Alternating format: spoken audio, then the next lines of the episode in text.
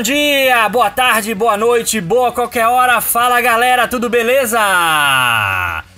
Tome o teu assento, coloque o teu fone de ouvido porque você está no Credim Cruz Podcast, rapaz! Este que vos fala é Yurizawa e hoje, meu irmão, eu vou inverter todos os acordes. E aí, gente, aqui é o Pastor Márcio que vos fala e hoje a tampa da chaleira vai voar, hein? Hum. Fala pessoal, aqui é Paloma e tomara que a gente não desafine hoje, né? Fala galera, quem tá falando aqui é o Felipe. Vamos meter uma escala pentatônica aqui para ver se dá certo o negócio, hein?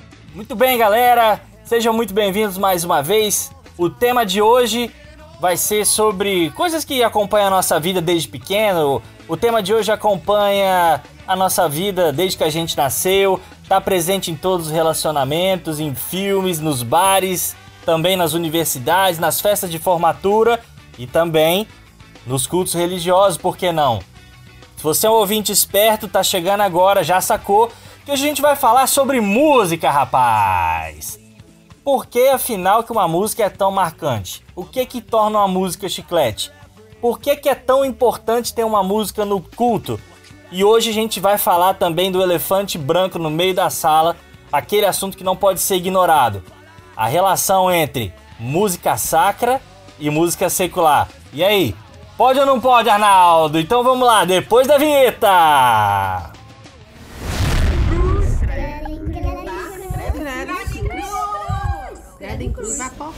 Credo em Cruz Podcast.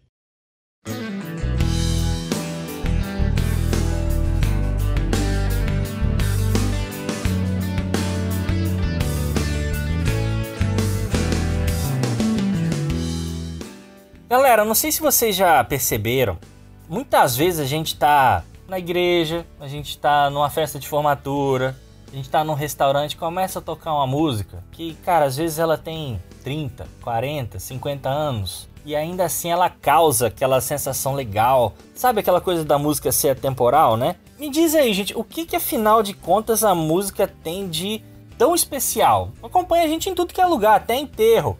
Eu lembro do enterro do meu pai, tinha música lá, o pessoal cantando. Música triste, é claro, mas tava lá. Por que, que a música é tão especial?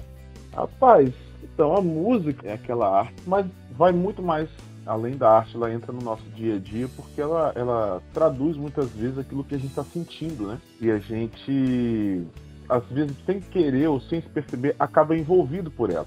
Eu costumo dizer, eu costumo pensar que a música muitas vezes tem a capacidade de fazer a gente expressar aquilo que com palavras normalmente a gente não consegue dizer. Causa aquele sentimento, aquela coisa boa, né? Isso, colocar para fora algo, né? Que pode ser muitas vezes uma tristeza através de uma música mais melancólica, como algo que pode agitar a gente, né? Uma música mais elétrica, uma música mais pesada. E é notório e é científico dizer que a música exerce efeito sobre as nossas emoções de forma geral. É, por exemplo, para algumas pessoas para algumas pessoas que trabalham, por exemplo, é, dirigindo né, por longas horas, às vezes precisa atravessar a noite dirigindo, uma das técnicas mais normais que existe é deixar uma música em volume alto para que não se perca, é, para que, que se perca o sono, para que se disperse o sono. Né? É, quando a gente fala sobre músicas é, que tem um tom mais melódico, aquele tom mais melancólico, aliás, né? não melódico, mas melancólico, é, músicas com tons menores ou com acordes menores no caso, tem essa, essa coisa de trazer a gente, sabe, para algo mais melancólico, para algo mais sentimental, uhum. para algo mais tristonho. Então é, é, E a gente muitas vezes não sabe de onde vem essas, essas coisas, né? Isso de forma geral. Não, é verdade. Né? Quando você vai ouvir uma música mais melancólica, você pode observar que os acordes dela muitas vezes são acordes é, menores. Né? Não, você pode perceber isso aí, inclusive em filme de animação, por exemplo. Ah, aquelas animações da Pixar, da Disney. Sim. Você pode perceber. Quando o personagem tá triste, é aquela coisinha melancólica, Sim. geralmente é um acorde menor que tá ali no meio e tudo mais, Dissonância, né? Dissonâncias que acontecem, coisas desse tipo. Aham, tem coisas essa, desse essa, tipo aí. Que tem essa, essa, essa vontade de trazer a pessoa para chorar mesmo, para se emocionar mesmo com aquilo. É, isso é muito verdade, né? Porque, por exemplo, para mim que trabalho dirigindo, eu tenho necessidade de ter a música ali comigo durante todo o dia. Porque como eu me vejo com muitas pessoas, a grande maioria das pessoas que entram no carro, às vezes elas até agradecem por aquela música estar tocando, porque elas entram dentro do carro, dentro dos seus dias ali, muitas das vezes agitado ou às vezes triste, né? Cada um no seu, no seu sentimento e às vezes a música que está tocando naquele momento é a música que descreve a situação que a pessoa está passando ou a música que dá para a pessoa aquilo que ela está precisando naquele momento, às vezes um alívio, um conforto, né? Então, eu acredito que eu, né, esse esse esse bálsamo, né, também que as pessoas recebem é muito importante, é o que acaba de certa forma trazendo o equilíbrio, né, para nós no dia a dia. Não, verdade. Oh, você quer ver uma curiosidade que é interessante? Eu, tenho dois filhos aí. Sei que o ouvinte que não me conhece, eu tenho dois meninos, tá? É, quando eu tinha o meu filho mais velho, ele era pequenininho, tinha talvez dois aninhos. Ele ouvia é, aqueles programinhos de criança, né? Galinha Pintadinha, não sei o quê. Ele chorava toda vez que entrava a musiquinha da Galinha Pintadinha, cara. Tinha uma música lá triste. É, e o bichinho chorava pra caramba. Ou seja, a música ela tem capacidade de, de alterar as emoções da gente, até quando a gente é na mais tenridade, né? Música também é uma parada que marca tempo. Quer ver? Aposto que todo mundo aqui tem uma música do namoro, por exemplo. Tem ou não tem? Tem. Verdade. Tem, com certeza. Qual que é a música de vocês aí, Felipe Paloma? Rapaz. Deixa ele responder. tem um que, assim, na verdade não, não foi é, tão da, da parte do namoro e tal, mas que marcou um pouco pra mim, que foi uma música que geralmente a gente sempre canta em casamento, né? Aniversário de casamento também. Que, é, que é, se eu não me engano, é a Fernanda Bruno que canta, né? Quando o amor toca o coração. Da hora. Então, geralmente essas músicas assim, mexe bastante, né? E no nosso caso foi um aniversário de, de casamento de um tio meu, que é do interior, que veio pra cá e né, nesse dia, né? Ela cantou e eu toquei, a gente não tava junto nem nada, mas meio que a gente ficou naquele sentimento ali, né? Depois a gente ficou mais próximo e tal. Então, para mim foi algo que marcou, assim, uma música marcante. Até colocou, colocou coraçãozinho no meu copo, meu Deus. Rapaz, tem, aí tem foto, sim. Tem foto pra provar. É.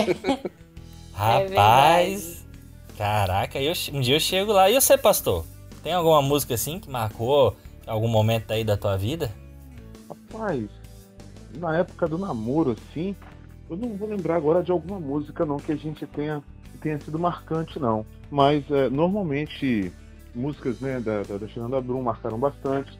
Tem uma música da, da Cassino do Jairinho, que, que na época marcou um pouco, mas nada assim extraordinário como a nossa música, mas mais aquelas coisas que na época de um casamento você se dedica a estar observando e essas músicas falam muito ao nosso coração, realmente. Não, verdade, verdade.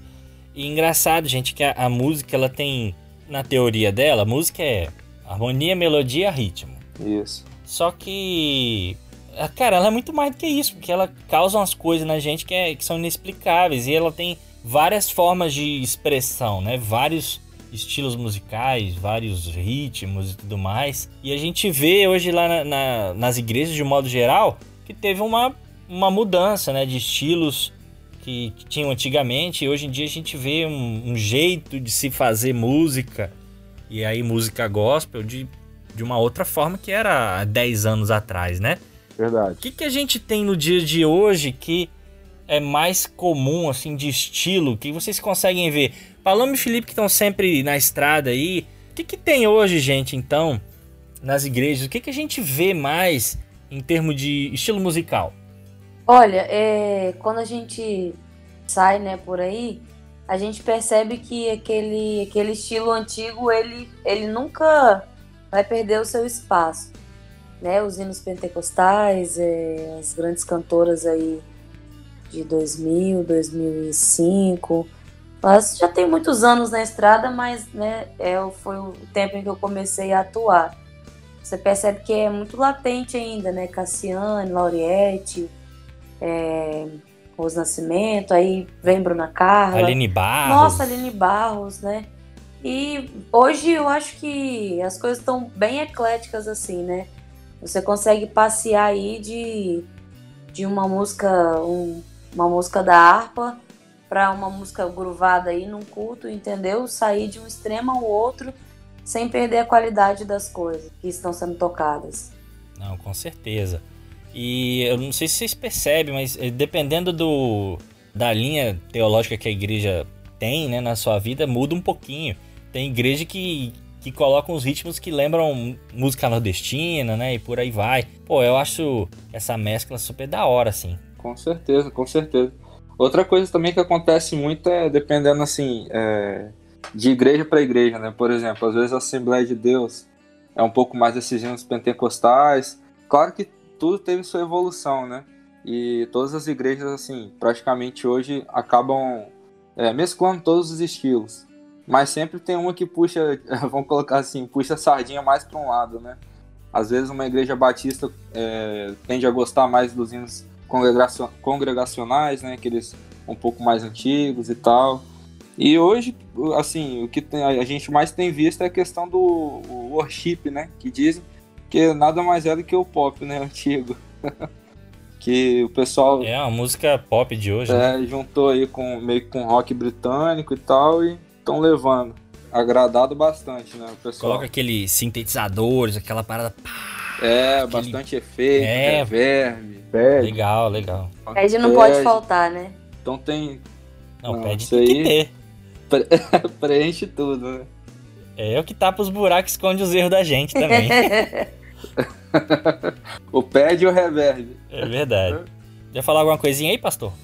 É, então, é interessante a gente mencionar né, a, a questão do worship que está muito em alta hoje em dia, né?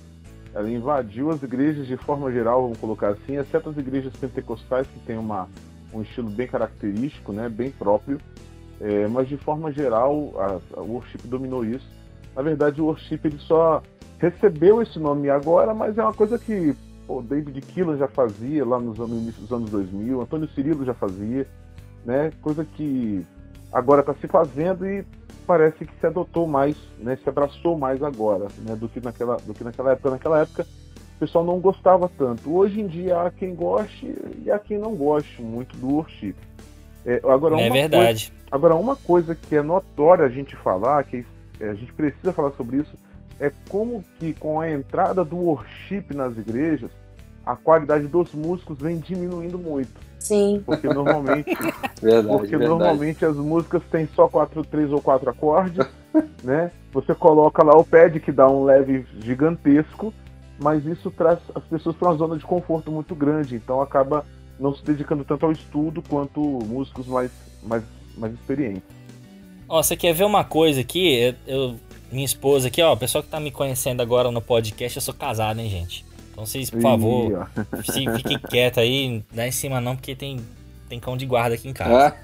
Minha esposa tem uma... Minha esposa tem mania de falar que as músicas de antigamente, cara, elas eram muito mais difíceis de cantar. Sim. Verdade. E a minha esposa não é exatamente ligada à música, adora música, mas ela fala, não, parece que antigamente as cantoras que tinham, cara, era um negócio difícil de chegar, né? Aquela parada de Eichla, Fernanda Brum, é. É, que era, parece mais técnico de fato, né? Mas acho que tudo tem seu valor. Mais técnico, menos técnico, não importa. O que importa mesmo é a emoção que a música causa. É, em falar em verdade, emoção, eu acho verdade. que o worship, assim, ele tem o seu valor quando fala-se de emoção, né?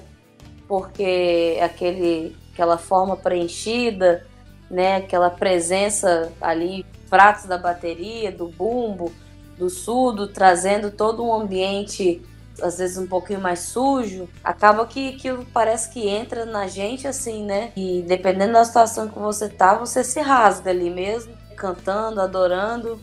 E, e de fato, quando você pega louvores mais antigos, para quem toca ou para quem canta, você precisa se dedicar àquele louvor, porque não, não se faz aquele louvor com quatro notas apenas. Verdade. Pelo contrário, sobe-se de tom, muda-se de tom, vai, você pega. Empréstimo modal. Nossa. Não, é outra parada. É mais, mais complicadinho, né? Sim. Bem mais, bem mais técnico. Mas em contrapartida, é, não desmerecendo, né? O estilo musical e os músicos que adotaram, né? Esse. Preferencialmente gostam do worship, né? Os músicos de, de antes, eu acredito que eles eram mais dedicados, como o pastorzão falou aí mesmo. Porque tinha que se dedicar, senão você não tocava, né? É verdade. E é tão, tão polêmico esse assunto aí que, assim, às vezes tem até um pouco de controvérsia. Porque às vezes você pode pegar uns caras que é macaco velho de música, que entende muito e tal. E você vai colocar a pessoa, às vezes, pra tocar um worship ali, o cara pena pra tocar e não, não sai direito o negócio. É, cara, tem Exato. gente que não consegue. Porque é, é aquele negócio, é um estilo musical, né? Então cada um tem uma linguagem, né? Da mesma forma que as músicas antigas tinham uma linguagem, esse, esse estilo novo também tem. Aí é todo, né? é, apesar de ser algo mais simples, mas às vezes é um feijão com arroz ali que tem que ser bem feito pro negócio sair mesmo. É verdade, verdade. Faz todo sentido. Sobre simplicidade da, de música, assim, vocês querem ver como é que música simples é, às vezes toca tanto quanto uma música mais, mais trabalhada? Eu, eu não vim de igreja, eu nasci num lar que não tinha nada de cristão, assim, tinha muito pouco de cristão. No máximo era aquela coisa de da mãe botar a gente pra. Ah, ora aí um Pai Nosso antes de você dormir. E era o contato que eu tinha. Então eu cresci numa adolescência um tanto rebelde. A minha escola de música tem muito a ver com punk rock, cara.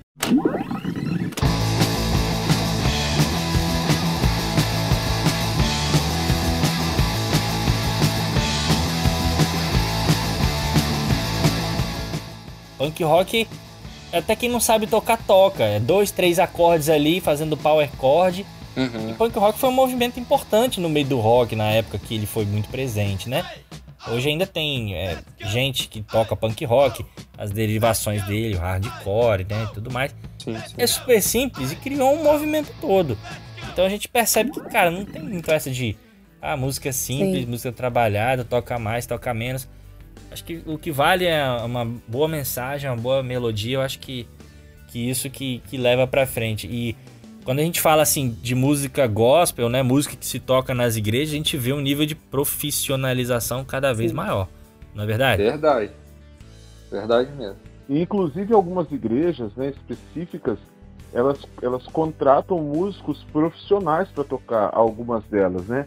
A igreja menor, né? Ela tem aquela coisa do músico nativo que aprendeu na igreja, que cresceu por ali. Igrejas maiores, né, onde tem, você tem megatemplos, né, em São Paulo, Rio de Janeiro, é, você tem, tem igrejas que não têm um ministério de louvor formado por membros da igreja, mas por músicos profissionais que são contratados para tocar. De tal forma que essas igrejas já veem a profissionalização do músico cristão. E às vezes é três, Rapaz. quatro cultos no, no, num dia só, né? Num dia, eles, É. re- e eles recebem por, por culto, Aham. né? Eles, eles re- recebem como que um cachê por culto. Rapaz, é, isso aí eu não sabia não. Tinha, dizer, É. já imaginava, mas não sabia assim, ó, não, isso aí existe mesmo. Existe essa, essa turma de igrejas maiores aí, normalmente essas igrejas de campanhas, entendeu como? Igrejas maiores que tem esses grupos maiores assim de gente profissional que canta mesmo, que vive de cantar mesmo e que recebe cachê da igreja para poder estar cantando. Por exemplo, pra quem É não sabe aí, eu toco guitarra, né? Sou guitarrista. E tem um cara que eu acompanhei Opa. durante bastante tempo, e que é o Cacau Santos, né? Não sei, é um cara que ficou um pouco famoso aí, não sei se todo mundo conhece. E teve uma vez que eu assisti demais, tá doido. demais, ali o cara é monstro. E uma vez eu assistindo uma entrevista dele, ele contando, né, um pouco da trajetória. Uma igreja que faz isso é aquela do R.R. Soares, né? A É a Igreja da Graça. da graça, isso.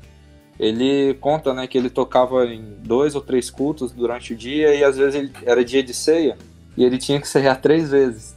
E ele tinha que ceiar as três porque era televisionado, né? Então não tinha Aham, como. aham. E assim, o cara Verdade, era dentro verdade. contexto que ele era músico profissional lá na igreja, né? Ele recebia lá e tudo mais. Mas como, assim, trazendo que. mostrando que realmente é uma realidade, né? Acontece isso de fato. É.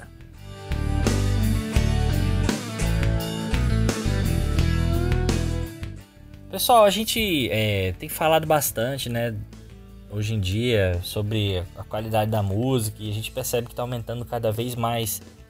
A gente vê a importância da música no culto de um modo geral. Você pode reparar aí. Nós somos cristãos, somos evangélicos, mas música faz parte de qualquer tipo de culto. Culto africano tem lá atabaque, aqueles tambores deles lá. Nós já trazemos guitarra, baixo, bateria e tudo mais.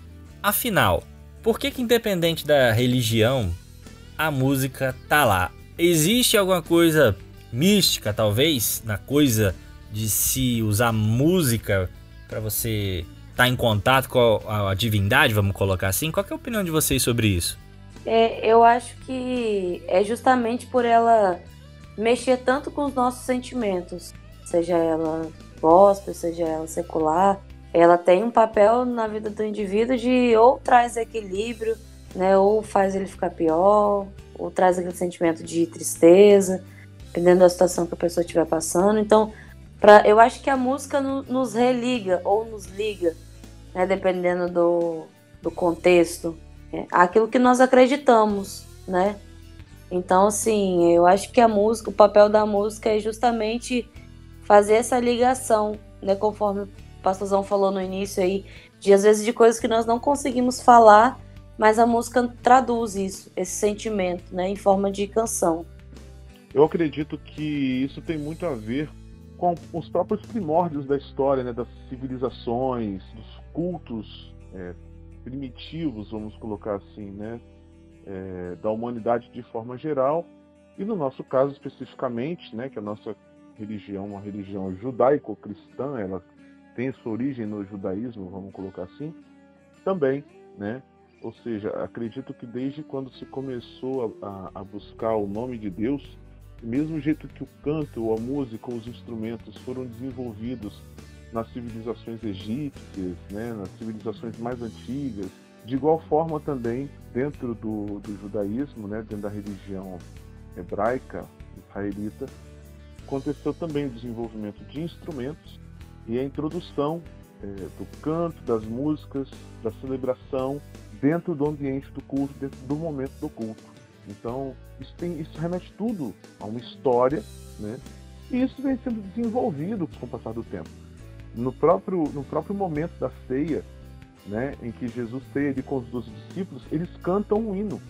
Existe o registro bíblico, o relato bíblico sobre isso, que eles cantam algo e eles depois vão sim para o jardim do Getsemane. Então, no próprio desenvolver do culto, a gente vem inserindo a música como algo que enleva a nossa alma ou que atrai a presença de Deus, né? Então a gente acaba se envolvendo num ambiente espiritual barra místico, né? para quem não é cristão, aonde a pessoa que é o nosso Deus a quem nós estamos adorando se agrada daquele momento de louvor, porque a palavra louvor significa elogiar. E a gente faz isso muitas vezes, repetidas vezes, no canto ou durante um momento de cântico.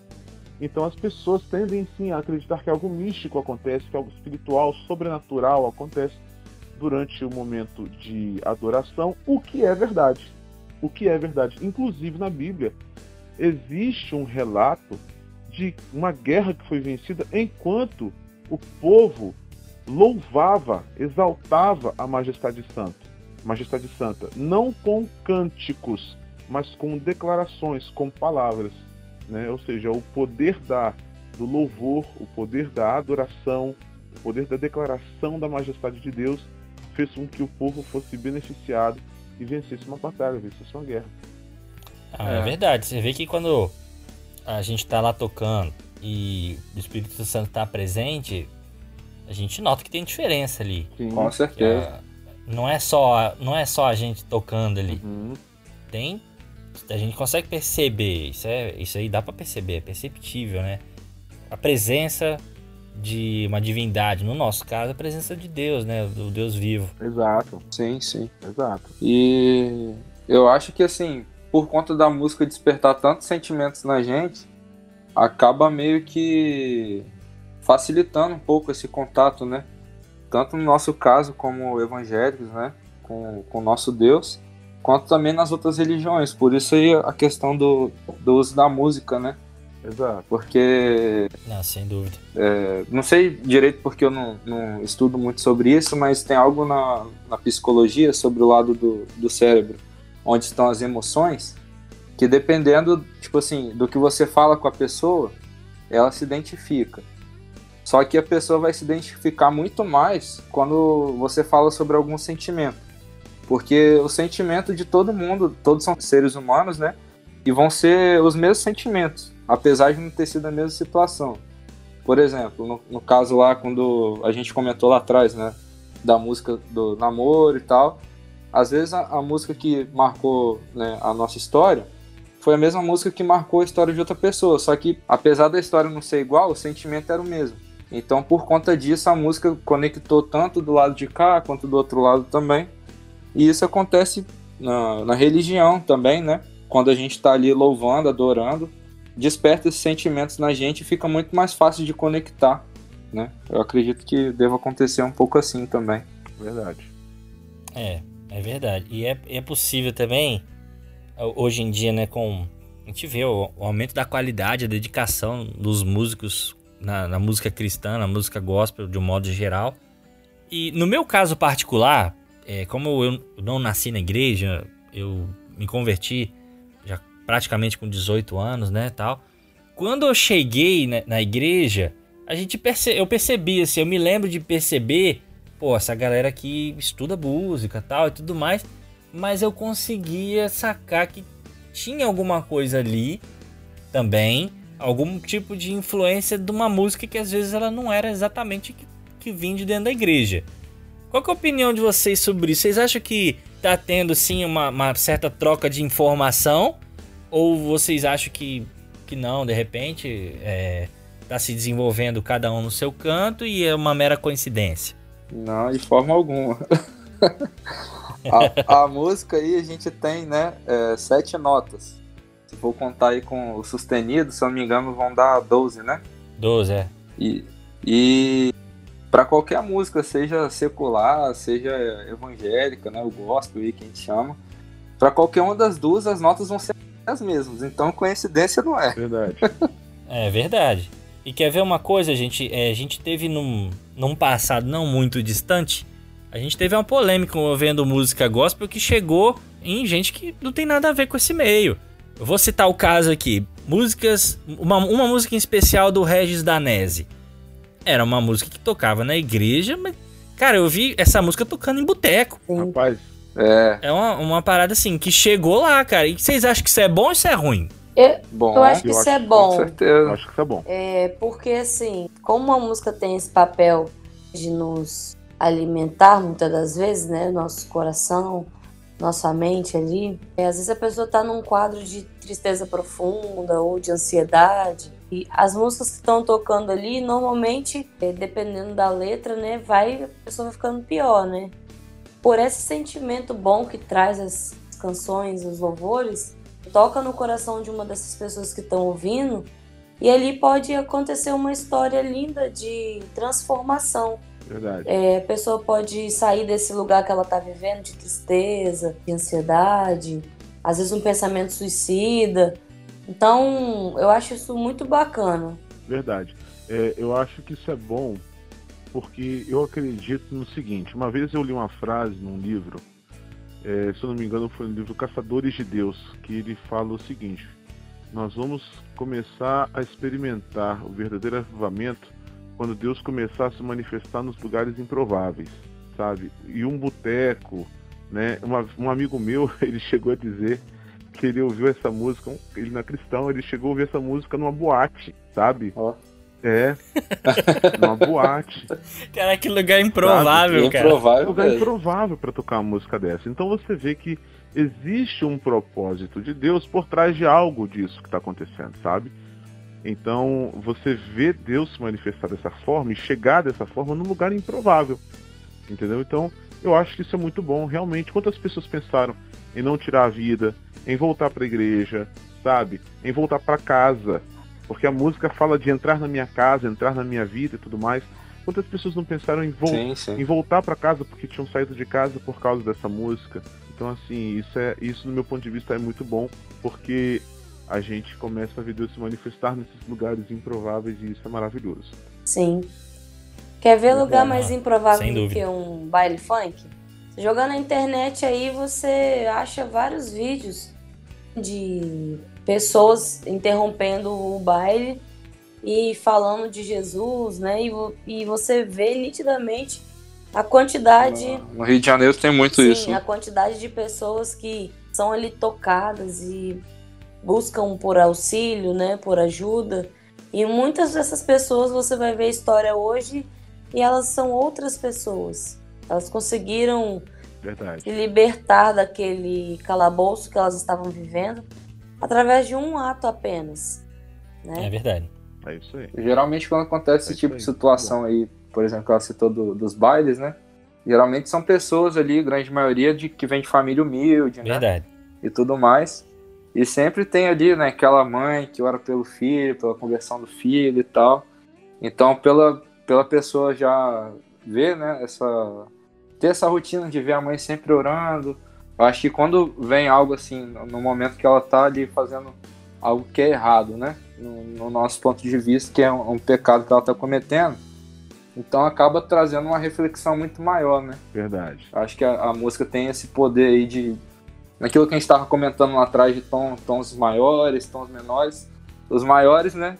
As músicas aí do- dos apaixonados e tal, geralmente são. E os tons menores geralmente trazem esse, esse lado reflexivo pra gente também. Sim, sim. É, Ô Yuri, posso levantar uma bola aqui rapidinho? Toca a bola aí. Você, você falou sobre, sobre como que a gente vê a interferência externa na questão da música da igreja, né? Sim. E a gente acabou abraçando é, a questão um pouco ao contrário, é, de falar sobre como que a gente vê a música cristã chegar no meio secular. Sim. E como que incomoda quando a gente vê a música secular chegar no meio cristão. Verdade. É, eu tava Sim. vendo esses dias alguns memes aí do Worship Fails, né? Todo mundo que. Coloca Vira- página. viralizou, né? E uma das coisas e uma das coisas que mais acontece ali é você ver guitarrista, tecladista fazendo solo ou introdução de música secular algumas vezes. Cara, isso acontece. Verdade, Acontece verdade. muito, você vê que os caras fazendo solo do Guns N' Roses, os caras fazendo solo do, É. sabe, do Aerosmith, os caras Cara. fazendo solo de um monte de coisa. Rapaz, demais. Tem Acontece música aí. muito isso. Cara, demais. Tem eu acho música meio que cara se de você pau, for mas pegar. tá. Tá doido. Tem música que se você for pegar e tirar a letra, se for escutar só a melodia que tá rolando ali, é a mesma melodia de alguma música do, do, do meio secular que o pessoal só pegou a mesma melodia, a Sim, mesma cara. música e jogou Olha, só- pro. E colocou a letra.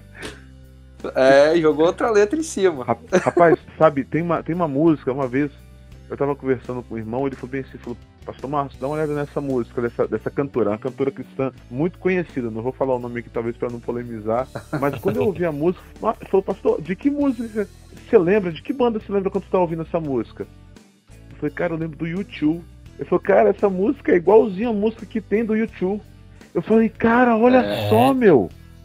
É uma música do YouTube, cara. Essa cantora pegou a base, a, não- talvez não foi por querer, ou foi por querer, não vou te julgar, mas Aham. a base da música você associa totalmente ao YouTube, Sim, sim. sabe? Então, assim, é uma coisa que acontece Não, demais, e- a- essa, e esse tipo de sabe- intervenção, esse tipo de cara de pau, né? Com certeza. Não, é verdade.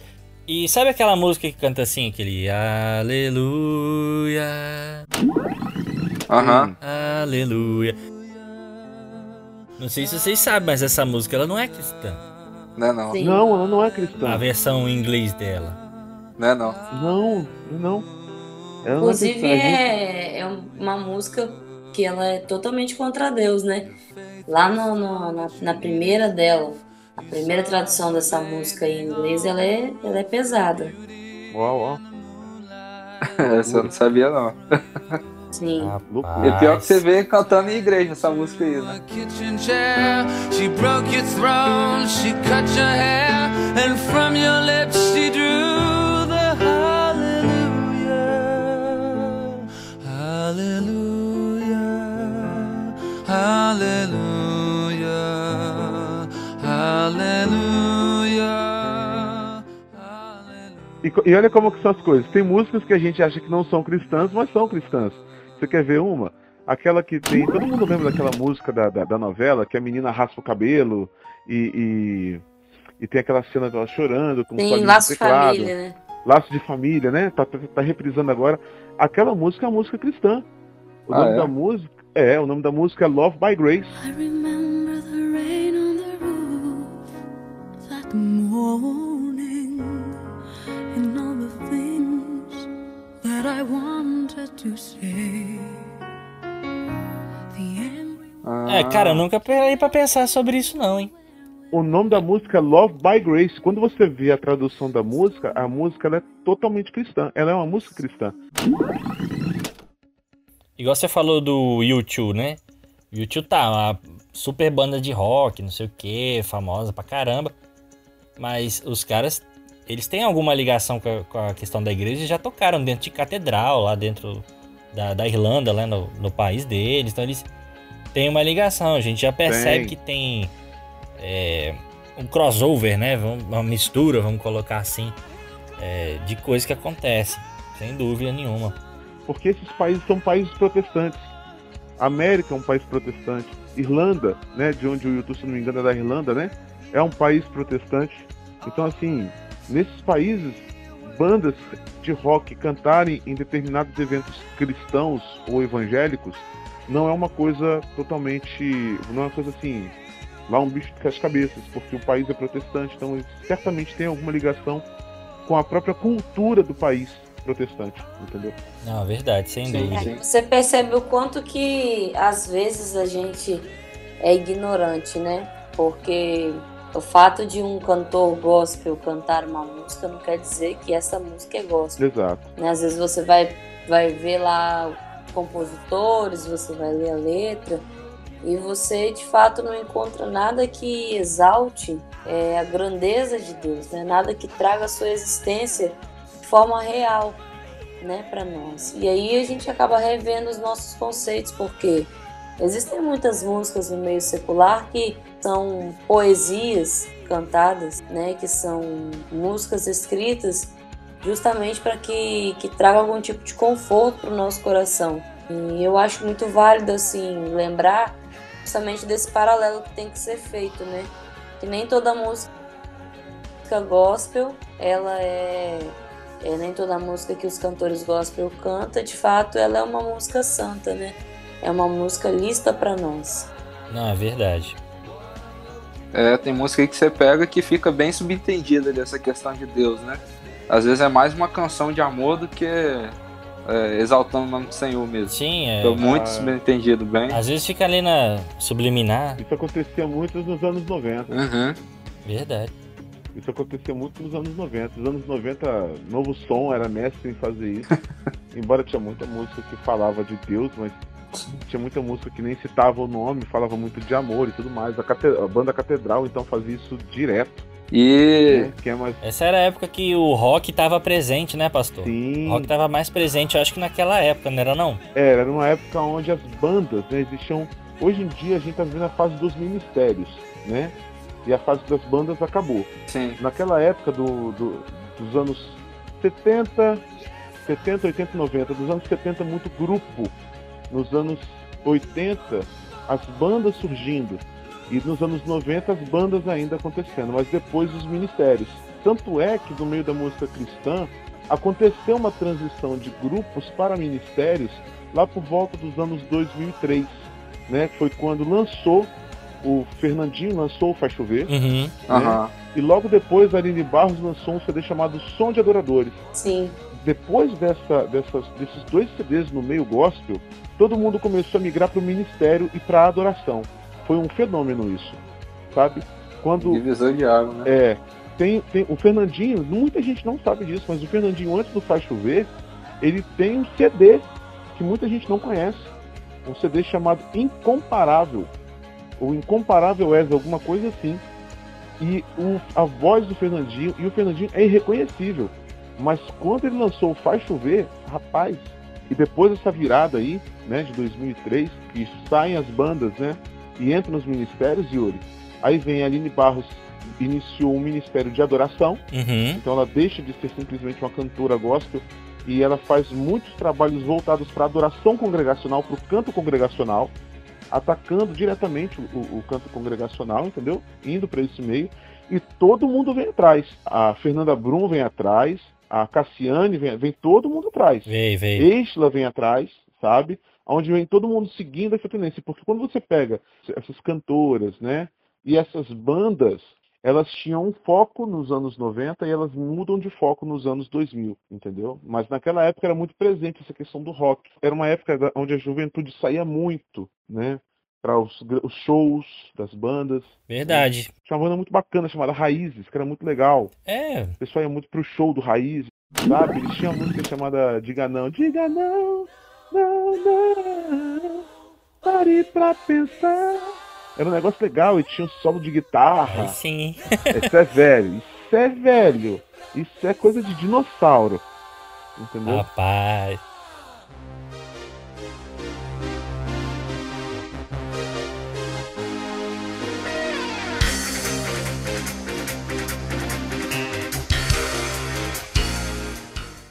Então, é, eu me lembro quando eu era mais, mais novo, né? Eu namorava a Thaís, estava noivando.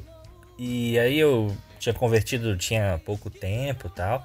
Eu me lembro da qualidade que tinha o som do, do toque no altar, cara. Eu ficava doido, é um negócio de doido aquele negócio do toque no altar. E aí eu busquei, né? Eu ouvi mais e tudo mais. E era uma parada notável você ver a qualidade do, do músico dali pra frente, né? A coisa foi só aumentando. É verdade, é É verdade.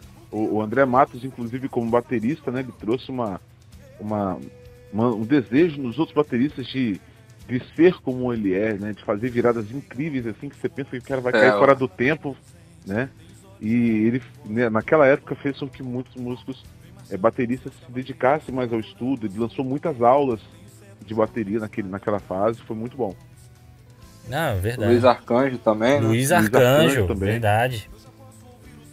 É. Arcanjo também. Então foi uma fase muito boa, assim, realmente da música cristã.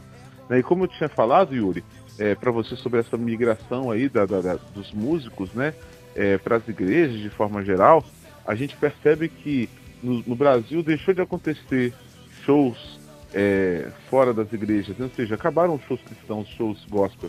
Agora você tem muitos eventos em igrejas, congressos, seminários, onde você tem um ministério tocando dentro de uma igreja. E na América não, na América ainda continua acontecendo shows de cantores é, cristãos, né, de cantores gospel. E os, os, os, os shows mens, né, vão colocar assim, é, ou os cantores vão colocar assim, né, gospel, Aline Barros, Fernanda Brum, é, Kleber Lucas, eles migraram de cantores para pastores. Isso é Ou verdade. seja, eles deixaram de fato os altares, as- os palcos, vamos colocar assim, né? E migraram para os altares, inclusive pastoreando igrejas, alguns deles, né? Então isso se tornou notório, essa transição que foi feita dessa época dos anos 90 e no início dos anos 2000 para cá. Não, sem Verdade. dúvida. Não, sem dúvida, isso é notável mesmo. Até o, o Thales, né? Também. O Thales, Tempo atrás tava bem alto Eu me lembro quando eu vi a primeira música do Thales, eu tava indo trabalhar, tava no ônibus, eu tava com fone. Cara, eu lembro que som, cara. Caraca, eu fiquei doido, assim. Foi uma parada muito, Que som, né? muito Verdade. da hora, né? E, pô, hoje em dia, o pessoal que tá tocando por aí no worship também não deixa nada, nada a desejar, não, né? É super da hora. É, era um estilo bem, bem diferente, né? Não, diferente. Nessa época aí do Thales, eu lembro que foi a época que eu comecei assim a. Foi a fase da minha adolescência, né? E eu tava me interessando muito mais por música naquela época, então, é, como eu falei, o Cacau Santos, né, que eu comentei lá atrás, era o guitarrista dele e tal. Então eu ficava ali tentando tirar aqueles solos que ele fazia, aquelas levadas, né, que era um groove bem, O cara é o mestre. bem groovado mesmo. O cara é o mestre da swingueira, bicho. Tá doido. Ele é muito swing. Então, assim, foi uma época também que ficou. Foi marcante, né? Aquele período ali. Quando surgiu o Thales aí. Foi algo que foi bem diferente, assim, do, do que a gente tinha até o momento ali, né? Em relação à música. Ao estilo musical mesmo, né? Em si. E era uma música que falava muito com a gente também, as letras, né? Era profundo ali. O, o- a mensagem né, que ele carregava. Fora todo o- a sonoridade, né? Do pessoal.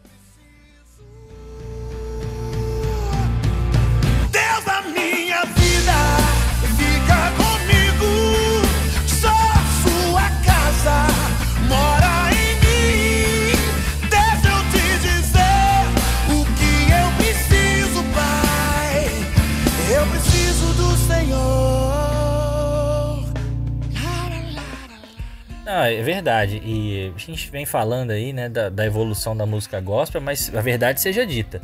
Música gospel de qualidade sempre teve. Você tem cantores que saíram da igreja para fazer sucesso em música secular. Você tem Britney Spears, por exemplo. A gente teve Whitney Houston. Eu me lembro da Katy Perry, se eu não me engano, que fez sucesso, tá fazendo sucesso aí fora. Avril Lavigne. Katy Perry é filha de pastor. de pastor, né? Avril Lavigne, o pessoal que, que é um pouquinho mais antigo vai lembrar dela.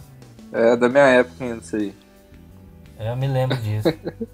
é, cara. Quem mais? Eu não tô lembrado muito, não. Rapaz, aqui no Brasil, essa galera aí mais conhecida também, né? Tem a Anitta, Ah, Ludmilla, Anitta. Pra mim também. Exato. Né? Ludmilla, isso É, mesmo. é tem verdade. uma galerinha aí.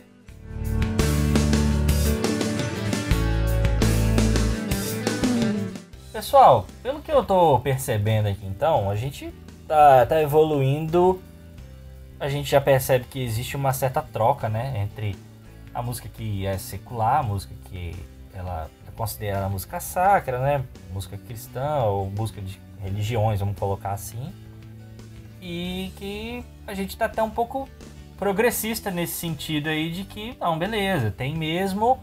E a gente pega o que é bom, e o que não é bom, beleza, cada um pro seu canto. E eu tô sentindo que é mais ou menos isso. Pelo menos aqui no nosso grupo de conversas, né? Legal. Sim, Agora, sim. afinal, se pra nós aqui a gente se posiciona, beleza, isso é ok, tá acontecendo, por que que isso já foi uma dificuldade? Ou e se talvez ainda é uma dificuldade? Talvez quem tá ouvindo a gente aí, que, que de repente tá numa igreja, vamos dizer, um pouco mais tradicional com relação à música, né? Pensa assim, caraca, será que eu tô vacilando? Será que Será que eu tô no erro? Talvez eu- essa influência aqui eu não devia ter ou devia ter. Por que que isso aconteceu, gente?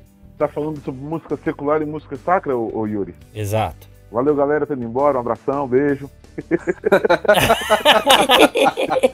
Pastor não vai se botar em polêmica. Gostei. Rapaz. Vamos que eu tô te esperando, pastor. Então, deixa eu abrir aí pra poder não comprometer o pastor. Vai lá, Filipão. Então, eu acho que é muito pela questão da cultura, né? Que a gente tem aqui no Brasil. E também um pouco pela questão da religião, né? Que às vezes as pessoas é, enxergam como uma coisa muito. Muito. Muito pesado, vamos dizer assim, né? Em, em relação às decisões.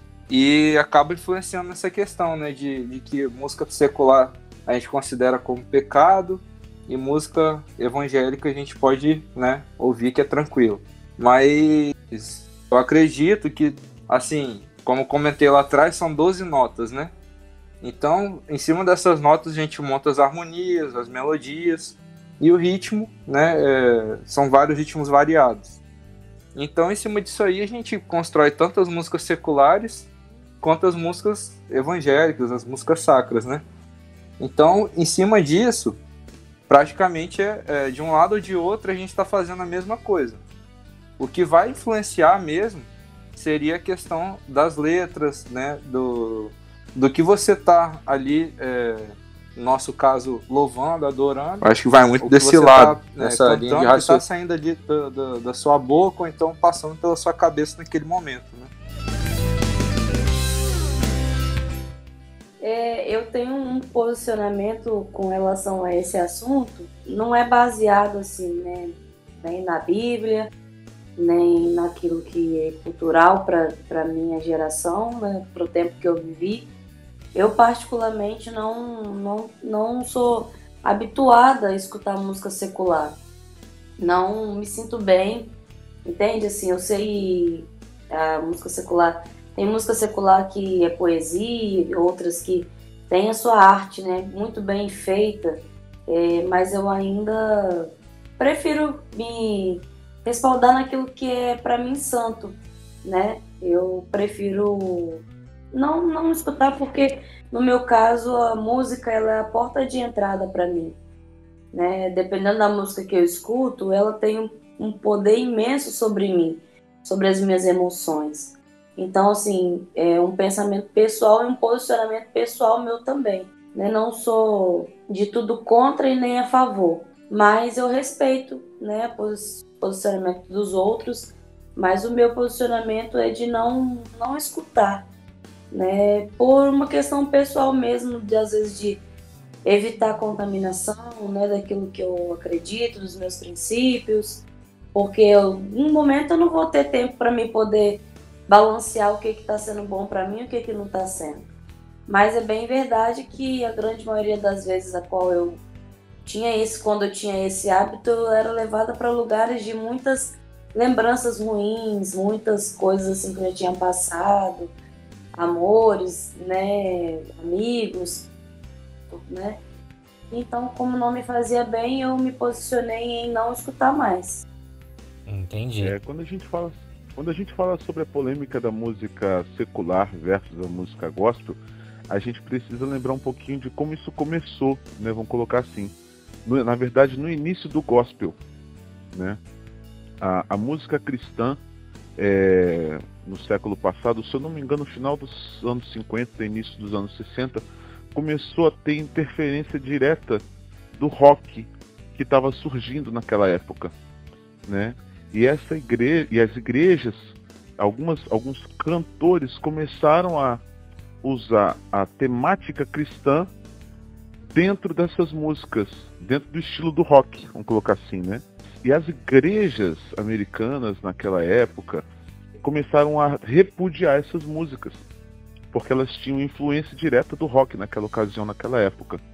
Então eles viam como uma música contaminada, como uma música que não era uma adoração a Deus, como algo sensual, como algo sujo, né? Isso já naquela época, isso naquela época lá atrás. Até mesmo também o que o, o movimento do rock pregava, né? Aquela Exato. meio, meio que uma rebeldia. uma rebeldia, exatamente. E quando a gente vai evoluindo na música, vamos colocar assim, a gente chega hoje no século XXI, no ano 2021, né, no meio de uma pandemia, e a gente se vê ainda dentro das mesmas questões. E eu também sou favorável a que o cristão não ouça música secular, ou que não tenha o hábito de ouvir música secular. Porque a grande verdade é que a gente não está blindado contra isso. Vamos falar sério. Todo mundo, por mais que não ouça música secular, eu não ouço música secular, mas sabe qual é a música que está tocando no momento, porque passa na televisão, porque passa num programa, porque você está sim. Sim. trocando ali de estação de rádio, porque você, enquanto está fazendo uma compra num shopping a céu aberto, aí você ouve tocar dentro de uma loja, entendeu como? Então você acaba ouvindo, né? Mas não é do seu hábito ouvir aquilo. Então eu não tenho como hábito ouvir música secular, né? Assim como a Paloma falou que também não tem, eu também não tenho. Embora a gente não tá blindado contra isso, em algum momento aquilo vai chegar ao nosso ouvido. Qual que é o grande problema da música secular e da música cristã, ou da música gospel de forma geral? As pessoas usam até um discurso assim. Então, se você não ouve música secular, você não deveria ver filme porque o filme é secular, você não deveria assistir uma, uma novela porque a novela é secular, você não deveria fazer tal coisa porque tal coisa é secular. Só que o grande X da questão é que essas coisas normalmente não estão envolvidas dentro do ambiente do culto e não são objeto de culto. Então você não tem um filme passando na hora de um culto e aquilo se torna parte da adoração. Você não tem uma novela passando no momento do culto e aquilo se torna parte da adoração. Mas a a música música. mas a música tá ali. Você sabe como? Então, por mais que você tenha um evento onde tem um teatro, onde tem uma apresentação, alguma coisa no sketch, alguma coisa acontecendo na igreja, mas isso é um evento, isso é uma coisa extra para atrair a atenção das pessoas a algo que está sendo anunciado. Mas a música não, a música é, um, é um objeto de adoração, está envolvida no, no ambiente do culto, vamos colocar assim. Então, a gente fica pensando bem assim: será que eu devo escutar esse tipo de música? E eu tenho um hábito de responder da seguinte forma: se você já tem, se você tem dúvidas, já não deve escutar, porque você já se reprova naquilo. Aham. Então, se a pessoa tem dúvida sobre se deve ouvir ou se não deve ouvir, ela não deve ouvir, porque ela já se reprovou naquilo. Ela já não considera algo bom, ela só tá querendo que outra pessoa responda para ela positivamente, para ela tirar aquele encargo das costas dela. E é verdade, né, pastor? Até se a gente para pra pensar assim, é, se você não sabe se você quer, se você não sabe se você gosta, é porque provavelmente você não gosta ou Não você não gosta. quer. Exato, Porque quando você gosta e você quer, você sabe. Você Exato. tem a certeza, né? exato, entendeu?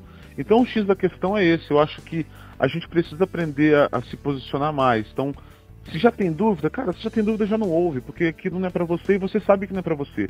Você só quer que alguém tire aquela culpa de você, entendeu? Ou você quer achar algum lugar que não te Uhum. reprove naquilo. E as igrejas hoje, inclusive, estão servindo muito a, a esses tipos de pessoas como ambientes que não confrontam certas atitudes e deixam as pessoas confortáveis com algo. Então tem muita igreja hoje em dia por aí que não confronta sobre o tipo de música que você usa, o tipo de veste que você usa, o tipo de, de estilo que você tem visual, se você tem dread, piercing, tatuagem, coisa desse tipo. porque, sabe, é- é, se entende que aquilo é coisa totalmente da pessoa. Mas algumas igrejas, na verdade, estão se acovardando quanto a isso e não se posicionar. É, Eu, enquanto pastor, me posiciono da seguinte forma: eu não acho que ouvir música secular seja algo saudável para o ouvido de alguém que quer ser um adorador do Senhor. Sabe? E quando a gente trata do ponto de vista do estudo, pô, você tem talvez um professor que não seja cristão que te dá uma coisa para você estudar. Ah, e a música cristã hoje, ela não falta de forma nenhuma recurso para poder servir bem a quem quer que esteja estudando. Com certeza. Hoje a gente tem recurso, a gente tem conhecimento, hoje em dia a gente tem tecnologia, tudo do bom e do melhor, coisas que no final dos anos 80 não se tinha, Aham. entendeu? Sim. Coisa que no final dos anos 80 não acontecia, não tinha. É. Era, era complicado você querer cantar, uma, ouvir uma música cristã boa e cantar uma música cristã boa. Não dava, não tinha como. Sim. Entendi. né? Só música, só música internacional. Hoje em dia não, hoje em dia, gente, não falta recurso de forma nenhuma. Mas só pra gente acender um pouco mais esse debate. Se a gente parar uma análise fria e calculista, música é composta de melodia, harmonia e ritmo. Uhum. Secular e gospel tem. Perfeito. Como forma de arte, ambas causam sentimentos. Na minha humilde opinião, é, o que muda é a mensagem, basicamente. Quer ver uma coisa? Música instrumental. Como diferenciar se uma é sacra ou se uma outra não é? Se- Já que a música instrumental ela não tem uma mensagem vocalizada, vamos colocar assim. Acho que muda mais, mais a É. questão da mensagem. Se a mensagem é boa, é claro, né? Depende da mensagem. Se a mensagem for boa, menos mal. É claro, você, você é crente, você não vai ouvir, ah, vou descer até o chão. Tu, tchá, tchá, tu, tu. Não, você não vai, né? Mas é, Ou não, né? é, e por outro lado, você tá lá com o seu cônjuge aí, você é ouvinte que tá ouvindo a gente aí. Quando você tá com o seu cônjuge, você ouve o quê? Faz chover, ou você bota uma música romântica, ou não bota música nenhuma. Quer dizer, galera, é, acho que a polêmica ela vai continuar. Verdade. Alguém quer colocar mais alguma coisa? É só lembrar que recentemente a gente teve essa polêmica aí, pegando o gancho que o pastor Márcio falou, de cantores né, do meio gospel cantando música secular dentro dos templos, né? Não, aí é No demais também, É né? verdade. Já Então, a gente teve aí recente, né? Uma cantora aí da atualidade, bem, bem conceituada até então, né? Levando música de Ivete Sangalo, né? Pro templo, seus shows. E, enfim. Então isso repercutiu muito, né? Zezé de Camargo e Luciano. É. foi- Ih, já foi- teve de tudo. Teve um pastorzão aí também que teve no culto aí, que cantou Maria Maria, foi cantar no terreiro de Macumba, coisa desse tipo. Cara, Tá. Só graça. Oi, Aí também falar um exagero. negócio- é, eu ia falar um negócio meio curioso. E um tempo atrás, há, há uns. Rapaz, há uns 8 anos, uns 10 anos atrás, mais ou menos, 12, eu trabalhei como taxista, né? uhum. E, rapaz, uma vez eu tava falando, tava falando sobre a música que a pessoa coloca pra ouvir, pra estar num momento romântico e tal. Eu lembro que entrou um casal no carro, no táxi, e eu tava. E eles entraram e começaram a se beijar. Né? Começaram a se beijar, eles estavam no carro ali, namorando, indo pra algum lugar, pra casa da, da, da menina ou do rapaz, alguma coisa assim. E eles estavam ali no clima, ali dentro do carro. Rapaz. Só que eu tava, só que eu tava ouvindo, rapaz, a rádio, uma rádio cristã. e tava tocando o maior louvorzão e tal. E o cara virou pra mim e falou, "Ô, irmão, você desculpa assim, eu te pedi, mas pô, tira essa música aí que essa música não tá legal. Não dá um clima, né? Não dá um grau. Essa música não tá dando clima. Tira essa música aí, por favor. Eu falei, não, você tá na corrida, você que manda. Aí eu tirei a música, troquei de estação, coloquei na antena 1, eu acho, alguma coisa assim, e eles foram. Aí ele ficou mais sossegado e tal. Mas ele, ele parou na hora e falou, pô, irmão, eu acho que a cabeça dele pensou e falou assim, pô, eu vou fazer algo, fazer algo aqui, tô pensando em algo aqui que com essa música de Deus na cabeça aí não dá certo, não. É. É, por aí. E Legal, outra coisa gente. curiosa também é que, tipo assim, a, a música acompanha a gente, como falamos lá no início, né? Desde de criança até a hora da morte, né? Nos velórios tem música também e tal. É. E tipo, é, por exemplo, se for No caso aqui eu tô sendo extremista, né? Mas se for colocar assim, um parabéns. Um parabéns para você que a gente canta aí na data comemorativa do aniversário e tudo mais. Não é uma música cristã, mas que é uma música que a gente acaba cantando ali, né? Pra poder comemorar o aniversário de alguém. Como tem várias outras músicas também que acontece, né? Em algumas situações específicas que a gente acaba usando. Então eu parto também do princípio até do Yuri né? Que vai muito mais da mensagem que a gente está levando, né? Através da, daquela melodia ali, do que a música em si, né? Pensando que no contexto que a música é, é melodia, harmonia e ritmo.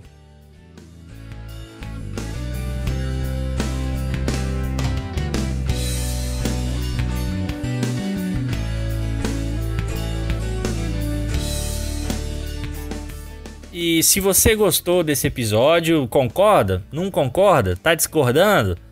Não tem problema, manda um e-mail aqui pra gente, é credoincruz, com x no final, arroba gmail.com ou manda um direct aí no Instagram do Credo em Cruz. É, será um prazer a gente trocar uma ideia, falar um pouquinho.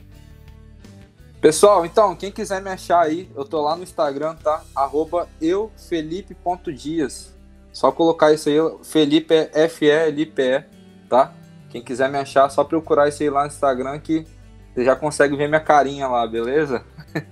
E aí, gente, então quem quiser me seguir lá, dá uma olhadinha lá em PR Márcio Almeida, tá bom? No Instagram e no, e no Facebook. E também pode dar uma olhada lá no Instagram da igreja, vidaplena.im, tanto no Facebook, também é o mesmo nome, tá bom? Vamos lá.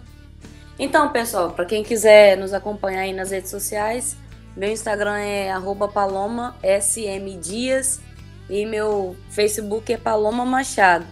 Entra lá, segue a gente, fica por dentro aí das nossas agendas e nos acompanhando aí nesses próximos dias. Então é isso, pessoal. A gente fez hoje uma conversa bacana com convidados mais que excelentes aí sobre música sacra, música secular, sobre música em geral, por que, que ela é bacana, por que, que música é tão importante na vida da gente. E se você tem alguma dúvida, procura a gente aí, gente. Vai, vai ser um prazer trocar ideia com vocês. Muito obrigado pela presença de vocês, pela audiência. Não se esqueça de se inscrever no nosso canal, seguir a gente no, no seu tocador de podcast favorito. Fiquem com Deus e fiquem em paz.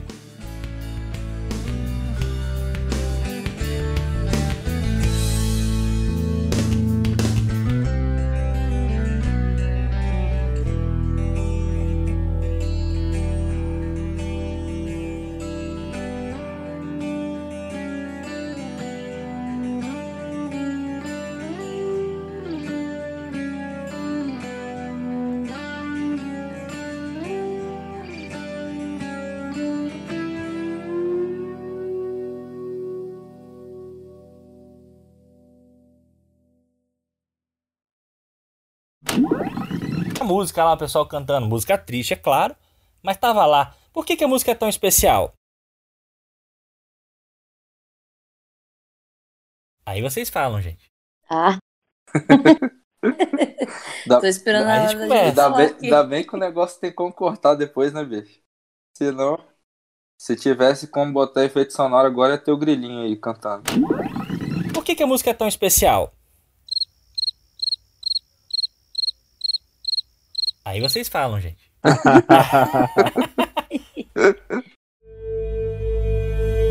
Edição Creative Studio.